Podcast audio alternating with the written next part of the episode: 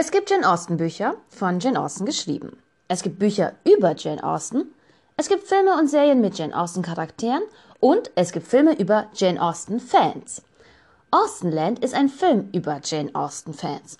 Und zwar ein sehr guter, der sich mit dem Werk der Autorin vorzüglich auskennt. Leider wird er nicht gewürdigt, weil der Humor recht schräg und die Spitzen manchmal schmerzhaft peinlich sind. Austenland kennt nämlich die Austen-Fans zu gut. Und zwar so zu gut, dass sich einige glühende Jane Austen-Verehrer auf den Schlips getreten fühlen. Man sieht nicht gern in den Spiegel, der die albernste Version von einem zeigt. Schade, wirklich schade, dass dieser Film über Jane Austen und ihre Fans nicht die Aufmerksamkeit bekam, die er verdiente. Dieses kleine, absurde und oft sehr alberne Meisterwerk hat viele zentrale Themen des Austens-Universums verstanden und spielt vorzüglich, nein, koketteriert damit unverschämt klug. Das Wesen der Austen-Fans wird den ganzen Film über vorgeführt und ergründet, während man tatsächlich versucht, auch noch die Diskrepanz von nostalgischer Erwartung und wahrscheinlicher Ernüchterung einzufangen. Am besten jedoch gelingt es dem Film, das Gefühl der Gefühle, also die Liebe zu erfassen. Es geht, wie sollte es auch anders sein, in Austenland um Liebe, aber nicht die Liebe, also dieses Frau trifft Mann, miam, miam, miam, miam, miam, sondern um die Liebe aus der Dose. Und wer meine Beiträge schon kennt, weiß, dass ich sehr gerne über die verkäufliche Dosenliebe spreche. Das Thema ist spannender als als alles, was spannend ist. Die Hauptperson in Austenland ist eine amerikanische Frau namens Jane Hayes. Jane ist über 30, tick, tick, tick, tick, und ein großer, sehr großer Jane Austen-Fan. Sie kennt drei Kapitel von Stolz und Vorteil auswendig. Sie hat einen großen Pappaufsteller von Mr. Darcy im Wohnzimmer und ihr Schlafzimmer sieht aus wie ein kitschiger Souvenirshop für Jane Austen. Ihre Vorstellungen von Liebe und dem perfekten Mann sind geprägt von den Romanen und Filmen von und über Jane Austen. Nachdem ihr Ex-Freund sich wie ein Macho-Arschloch-Wildschwein daneben benommen hat und sie sich auch einsam fühlt, beschließt Jane, eine Reise nach England zu machen und ihr ganzes Ersparnis dafür auszugeben. In England gibt es nämlich einen Ort, der ausschließlich nur für Jane Austen-Fans gemacht wurde und die Regency-Ära imitiert. Man verbringt in einem großen Herrenhaus mit Park seinen Sommer und erlebt garantiert eine Romanze mit einem Schauspieler, der einen Charakter aus dem Jane Austen-Universum verkörpert. Alles ohne Körperkontakt versteht sich. Am Ende des Aufenthalts gibt es einen großen Ball und einen garantierten Heiratsantrag. Ha, wie bei Jane Austen, ha? Jane Hayes konnte sich leider nur das Kupferpaket leisten, während andere reichere Damen das Platinpaket buchten und gesellschaftlich besser statuiert werden als sie. Jane nimmt die Rolle des armen Underdogs ein. Eine klassische Jane Austen Ausgangslage. Mittellose Frau findet sich zwischen privilegierten Mitbuhlerinnen wieder. Diese Mitbuhlerinnen, die bei weitem reicher, dafür aber nicht ganz so belesen sind wie Jane, diese Parallelen, wie geil eigentlich, haben es in sich. Wir hätten da eine weitere Amerikanerin, die den Namen Elizabeth Charming bekommt. Man hat übrigens da Fake-Namen an diesem Austin-Ort. Die kennt die Bücher nicht und will nur diesen Darcy-Typ, so nennt sie ihn, den Darcy-Typ. Ist das nicht witzig? Ich würde sagen, dass 80% aller Jane Austen-Fans fixiert sind auf den Darcy-Typ. Und wie Miss Charming sind sie nicht an den Frauenfiguren und dem historischen Setting interessiert. Und da ist noch eine weitere Dame, ebenfalls Erwerberin des Platin-Paketes, eine sogenannte, ich glaube, sie heißt Lady Amelia Hartright. Hartright, ich bin mir nicht mehr ganz sicher, bin aber auch so faul, um das zu googeln.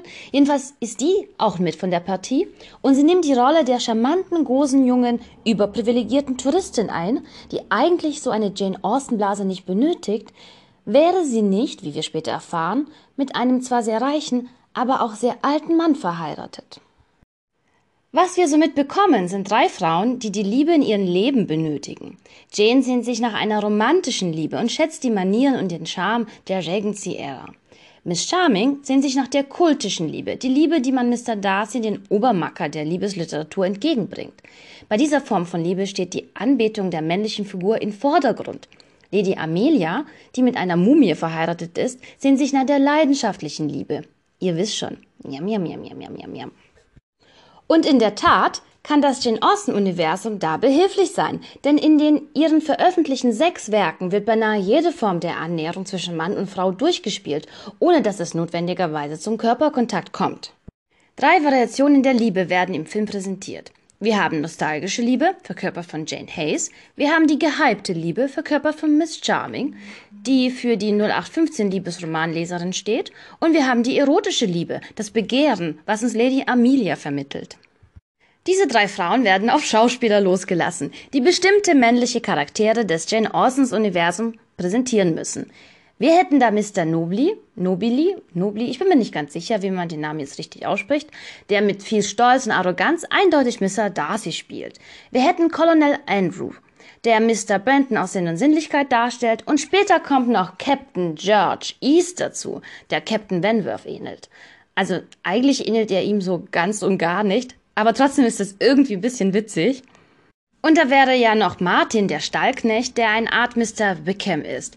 Die Frage, die man sich nun stellen kann, oder Fragen, die man sich stellen sollte, wären die folgenden.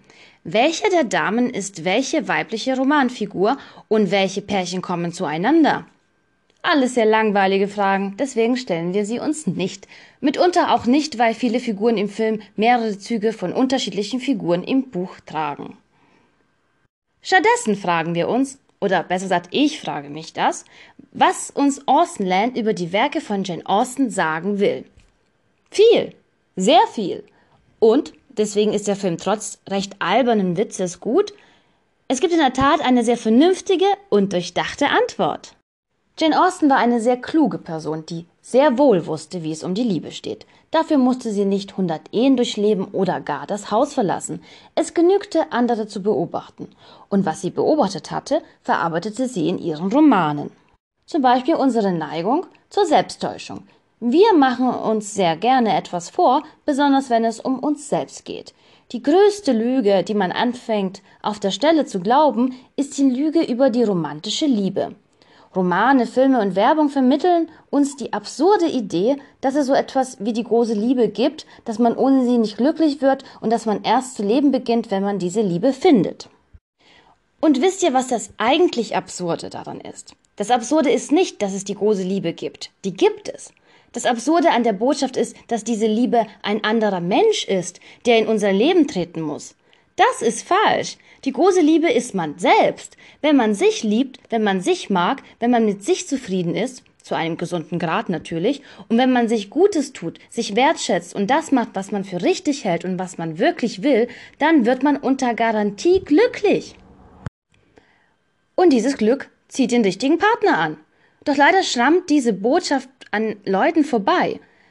Viele glauben, also wenn wir jetzt über heterosexuelle Frauen, die meistens Liebesromane von Jane Austen lesen oder andere Liebesromane, also viele von ihnen glauben, dass ein Mann kommt, sich in einen aus nicht nachvollziehbaren Gründen verliebt und das Leben mit seiner Liebe lebenswerter macht. Das ist totaler Unsinn. Männer, die was können und sich wertschätzen, die verlieben sich in Frauen, die was können und sich wertschätzen. Kein Schwein will jemanden an seiner Seite, der nicht in der Lage ist, seine Haare zu kämmen und 16 Stunden seines Tages mit Büchern auf dem Sofa verbringt. Wer aktiv, erfolgreich und herzensgut ist, der will eine aktive, ebenfalls erfolgreiche und herzensgute Person an seiner Seite. Und diese Person muss man sein, damit Mr. Darcy das auch sieht. Worum auch immer Frauen Büchern glauben, die ihnen suggerieren, dass Rumstehen und in der Nase bohren etwas ist, was reiche Männer scharf macht. Also ich verstehe nicht, wie man das lesen kann und zu dieser Schlussfolgerung kommt. Ich möchte jetzt an dieser Stelle betonen, dass das nicht die Botschaft ist, die Jane Austen vermittelt, auch wenn Jane Hayes nach jahrelangen Studien der Literatur das zu glauben scheint. Denn Jane, die vermeintlich nicht die 0815-Leserin sein soll, sondern Miss Charming, zu der ich auch noch auf jeden Fall nochmal kommen werde. Denn Jane ist ja jemand, der sehr tief in dieser Materie drin ist, die ja, wie gesagt, schon drei Kapitel von Stolz und Vorteil auswendig gelernt hat, die diese Welt ernst nimmt, die sich mit den Sitten und der Moral auskennt. Also man möchte glatt meinen, sie ist der der Fan, der das, den Roman begreift. Und gleichzeitig ist sie diejenige, die es am allerwenigsten begreift. Denn sie hat ihre Hände in den Schoß gelegt. Sie hat jedes Wochenende Stolz und Vorteil gesehen. Sie hat mittelklassige Typen gedatet, die beziehungsunfähig waren. Und sie hatte stets die Hoffnung, dass Mr. Darcy um die Ecke kommt und sie aus ihrem trostlosen Leben befreit. Es hat mal wieder etwas total Komisches, dass man Jane Austen liest und dann zu dieser Annahme gelangt. In den Büchern von Jane Austen sind die Frauen überraschenderweise absolut gar nicht passiv. Sie sind auch gar nicht schlicht und zurückhaltend. Auf den ersten Blick wirkt das so, unter anderem wegen den Manieren und dem Druck der Gesellschaft. Aber wo wir vermeintlich glauben, dass da nichts passiert, passiert unglaublich viel. Das hat was mit den Frauencharakteren zu tun. Marion Dashwood ist wild und ungezähmt. Sie zieht Drama an. Emma ist eine manipulative Bitch, die die Welt um sich herum beeinflusst und an denen sie rumzieht, wie ein kleiner Puppenspieler, so dass sie alle Figuren auf ihrem Brett platziert, bis die Figuren alle vor lauter Chaos umfallen. Elizabeth Bennet wäre wahrscheinlich übrigens meine Hassfreundin, über die ich mich ständig aufregen würde, weil sie eine besserwisserische, arrogante Zicke ist, die stets im Mittelpunkt stehen muss, auch wenn sie so tut, als hätte sie es gar nicht nötig. Und Anne Elliot ist so bedacht und gut, dass ich sie zwar liebe, aber auch gleichzeitig dafür hasse, weil sie auf jeden Fall den coolsten aller Jane Austen Männer bekommt, weil sie ein besserer und vernünftigerer Mensch ist, als ich es jemals sein könnte. Das sind alles unterschiedliche und ihren Charakter entsprechenden Frauen, die an vielen Problemen leiden, weil sie nicht perfekt sind, aber an mangelndem Selbstbewusstsein und ungekämmten Haaren leiden die alle nicht. Ausgerechnet Leserinnen und Bewunderinnen dieser Geschichten, wie unsere drei Touristinnen, sehen weder die grandiosen Frauenfiguren noch die Selbstliebe und die Selbstwertschätzung, die diese Figuren für sich und andere im Laufe der Romane empfinden. Was sie sehen, sind die Männer. Deswegen ist es grandios, wie unsere reiche Miss Charming auf dem Weg zu diesem Austen-Ort einen Slogan ausruft, der uns sagt, was eigentlich das Problem an der ganzen Jagd nach der Liebe ist. Sie ruft, Achtung, Zitat, auf zu den Männern. Zitat Ende. Der Mann im Zentrum, also zu, die, zu dem Thema habe ich schon mal eine Podcast-Folge gemacht, die dieses Problem auch thematisiert, ist äh, ein Phänomen, das immer mehr im Fokus gerät, also von mir. Ich weiß nicht, ob es euch auch so geht. Ich habe den Eindruck, dass Filme und Bücher das ähm, auch mit aufnehmen, passiv. Also unabhängig davon, dass Frauen, seit es keine Einschränkungen mehr gibt, patriarchalischer Natur und äh, moralischer Natur, dass Frauen sich darauf ähm, fokussieren, ihre inneren Leidenschaften auf Papier zu bannen, die meist darauf, daraus bestehen, dass man Vampire, Piraten, Millionäre und Tiere zähmt durch Sex mit Jungfrauen. Warum auch immer das so ist, also warum ausgerechnet unerfahrene junge Frauen mit 17 einen 30-jährigen oder 200 Jahre alten Vampir, Werwolf, Millionär ähm, das Wasser reichen kann. Ich, äh, ich glaube, das ist so eine Machtfantasie, die Frauen haben. Also diese ultimative Macht, jemanden, der so mächtig ist, ähm, einzufangen und zu zivilisieren. Also dieses Bedürfnis, ähm, die Welt auf diese Art und Weise zu beherrschen. Also warum dieses Phänomen sich so umgekehrt hat, dass nur dieser Mann, den man so ein, also einzähmen will, ne, dass nur dieser Mann jetzt im Fokus von allen Dingen steht, die man macht, also dass Frauen komplett verdrängt werden und einfach nur ähm, leere, nichtssagende Charakterhüllen sind, das habe ich auch thematisiert. Und ich merke auch, dass Filme mittlerweile das, das, den Zeitgeist aufnehmen, passiv, nicht immer bewusst. Und dass sie das ebenfalls verarbeiten. Und ich hoffe, dass die Generation nach uns, die ein bisschen distanzierter dann ist und rückblickt, dass sie dafür das Phänomen besser erleuchten kann als wir. Oh, ich habe es mir mal versucht. Auf jeden Fall, das wird in Außenland auch indirekt rübergebracht. Also die Fokussierung von Frauen auf Männer, also ihre Ausrichtung, das, ihre komplette Ausrichtung ihres Lebens auf Männer. Früher wurden Frauen dazu gezwungen und heutzutage machen sie es freiwillig und verbringen ihre komplette Freizeit damit. Und genau das spricht Außenland auch an, also diesen ungesunden Fokus darauf, nur auf das eine Geschlecht zu achten, anstatt auf sich selbst. Und dann kommt man halt zu dem Schluss, dass man als Frau nur dann sich lieben kann, wenn jemand anders einen liebt. Und ja, das wird gut thematisiert. Aber nicht nur das. Also bei, ähm, bei Austenland kommt noch ein anderes zentrales Thema mit ins Spiel, was wir in Mansfield Park von Jane Austen finden. Und es ist auch einer der bekannteren Romane von Jane Austen, der, glaube ich, als allererstes auch in Deutschland übersetzt worden ist, von ihren sechs. Und da geht es ja um das Theater bei Mansfield Park und um das Gefühl, das das Theater nachahmt. Also es geht um Gefühle und die Nachahmung von Gefühlen. Und da sind wir auch schon wieder zurück zu meiner Podcast-Folge, weil das kann man nicht mehr voneinander trennen mittlerweile. Dieses Männerthema und dieses Fixierung auf Männer und diese Nachahmung von Gefühlen, die Mimesis von ihnen, ähm, spiel, geht Hand in Hand und spielt eine enorme Rolle in unserer Kultur. Wie in Mansfield Park finden sich auch in Austenland Paare zusammen, die ein Stück vorführen. Ein Theaterstück, das sich um übertriebene, rührselige Zurschaustellung von Liebe dreht. Und unsere Figuren werden dazu mehr oder weniger genötigt, in Rollen zu schlüpfen und die Liebe nachzuahmen. Sie spielen ein gefährliches Spiel, vor dem Jane Austen in Mansfield Park explizit ihre Leser warnt. Sie warnt sie vor künstlichen Gefühlen, die man herbeibeschwört, wenn man schauspielt. Lüge und Wahrheit verschwimmen, wenn man anfängt, etwas zu spüren, was nicht auf einem vorhergehenden echten Reiz basiert. Unsere Gefühle belügen uns, weil wir sie in uns wahrnehmen, werden sie wahr. Und genau das, exakt das ist das Kernthema von Austenland. Frauen fliehen in eine vermeintlich schönere Zeit, geben sich Gefühlen hin, die sie als wahr empfinden, bauen Beziehungen auf mit Figuren, die es nicht gibt und verlieren sich. Sich, ihre eigene Person, das, was sie eigentlich in dieser Welt darstellen, das verlieren sie in Büchern und in Welten, die nicht existieren. So ergeht es Jane Hayes, die nicht glücklich sein kann in unserer Welt, weil unsere Welt nicht die ihre ist. Sobald sie in Austenland eintrifft und mit gewissen Realitäten konfrontiert wird, den Traum quasi lebt, kommen endlich die Aspekte des Romans zum Tragen, die die Leserinnen gerne überlesen, weil sie nur Augen für die Männer haben. Was Austen-Fans aus den Büchern herausholen, ist nicht das, was die Autorin vermitteln möchte. Frauen lesen begeistert Romane, in denen andere Frauen arm, schützenswert und die Opfer einer Geschichte sind. Und das waren meine Katzen, die gerade streiten. Gibt es einen Grund, sich zu streiten? Nein, es gibt keinen Grund, sich zu streiten. Ja, ich weiß. Ich weiß. Minerva war sicher sehr gemein und du bist Unrecht. Eieieiei. Sorry für die Unterbrechung. Okay, es herrscht wieder Frieden in unserem Paradies. ähm, wo war ich? Genau, Frauen lesen begeistert Romane, in denen Frauen arm, schützenswert und die Opfer der Geschichte sind. Sie lieben solche Ausgangslagen.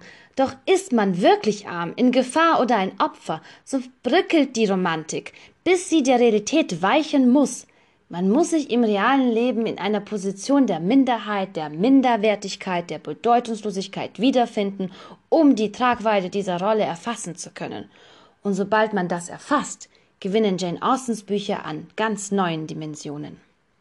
Austenland zwingt seine Protagonistin in die tatsächliche, echte Rolle einer Austenheldin, nicht in die erdachte, erträumte, passiv erlebte, sondern sie muss ja jetzt aktiv werden. Jane Hayes muss wenn sie eine Geschichte erleben will, ein Happy End für sich herbeibeschwören. Und wie gut der Film die Autorin Jane Austen kennt, wird anhand von Janes Einsicht, das Leben zu genießen, indem sie zu der Person wird, die sie sein will, deutlich. Denn Jane wird zum Handeln gezwungen. Aus passivem Schwärmen wird aktives Wollen. Jane beschließt zu leben und das Erlebte zu genießen. Sie beschließt Spaß zu haben, statt zu hoffen, dass man ihr Spaß verschafft. Sie beschließt Liebe als Teil vom Ganzen zu sehen und nicht als das Ganze.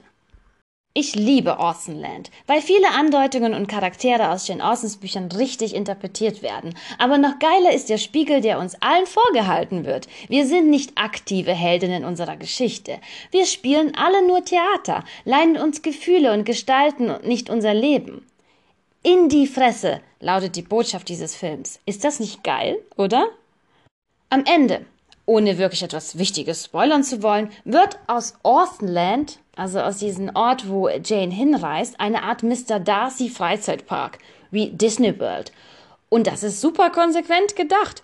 Jane Austens Bücher dienen nicht der Ergründung der Liebe und des Lebens. Sie dienen heutzutage dem Leser mehr als ein Mittel zur Erfahrung von Liebe. Und weil Liebe nichts mehr ist, was mit wahrhaftigen Gefühlen zu tun hat, sondern etwas, was man sich kauft und als tägliche Dose spritzt, gibt es jetzt einen Freizeitpark, der die romantische Liebe an Menschen verkauft. Das Theater ist gefährlich, denn es lässt uns Gefühle, die nicht die unseren sind, spüren und mit etwas Pech tauschen Menschen diese falschen Gefühle gegen ihre echten Gefühle aus und leben in einer Illusion. Das ist die Botschaft des Films. Ich hoffe, ihr schaut euch den Film an und habt genauso viel Spaß an ihm wie ich. Mein Podcast geht in die Sommerpause und kommt Anfang Herbst mit vielen neuen Beiträgen wieder. Ich habe mittlerweile eine unglaublich lange Liste, auf der Soprano steht und auch Arrival. Bis dahin wünsche ich euch einen heißen Sommer. Grüße an die Füße.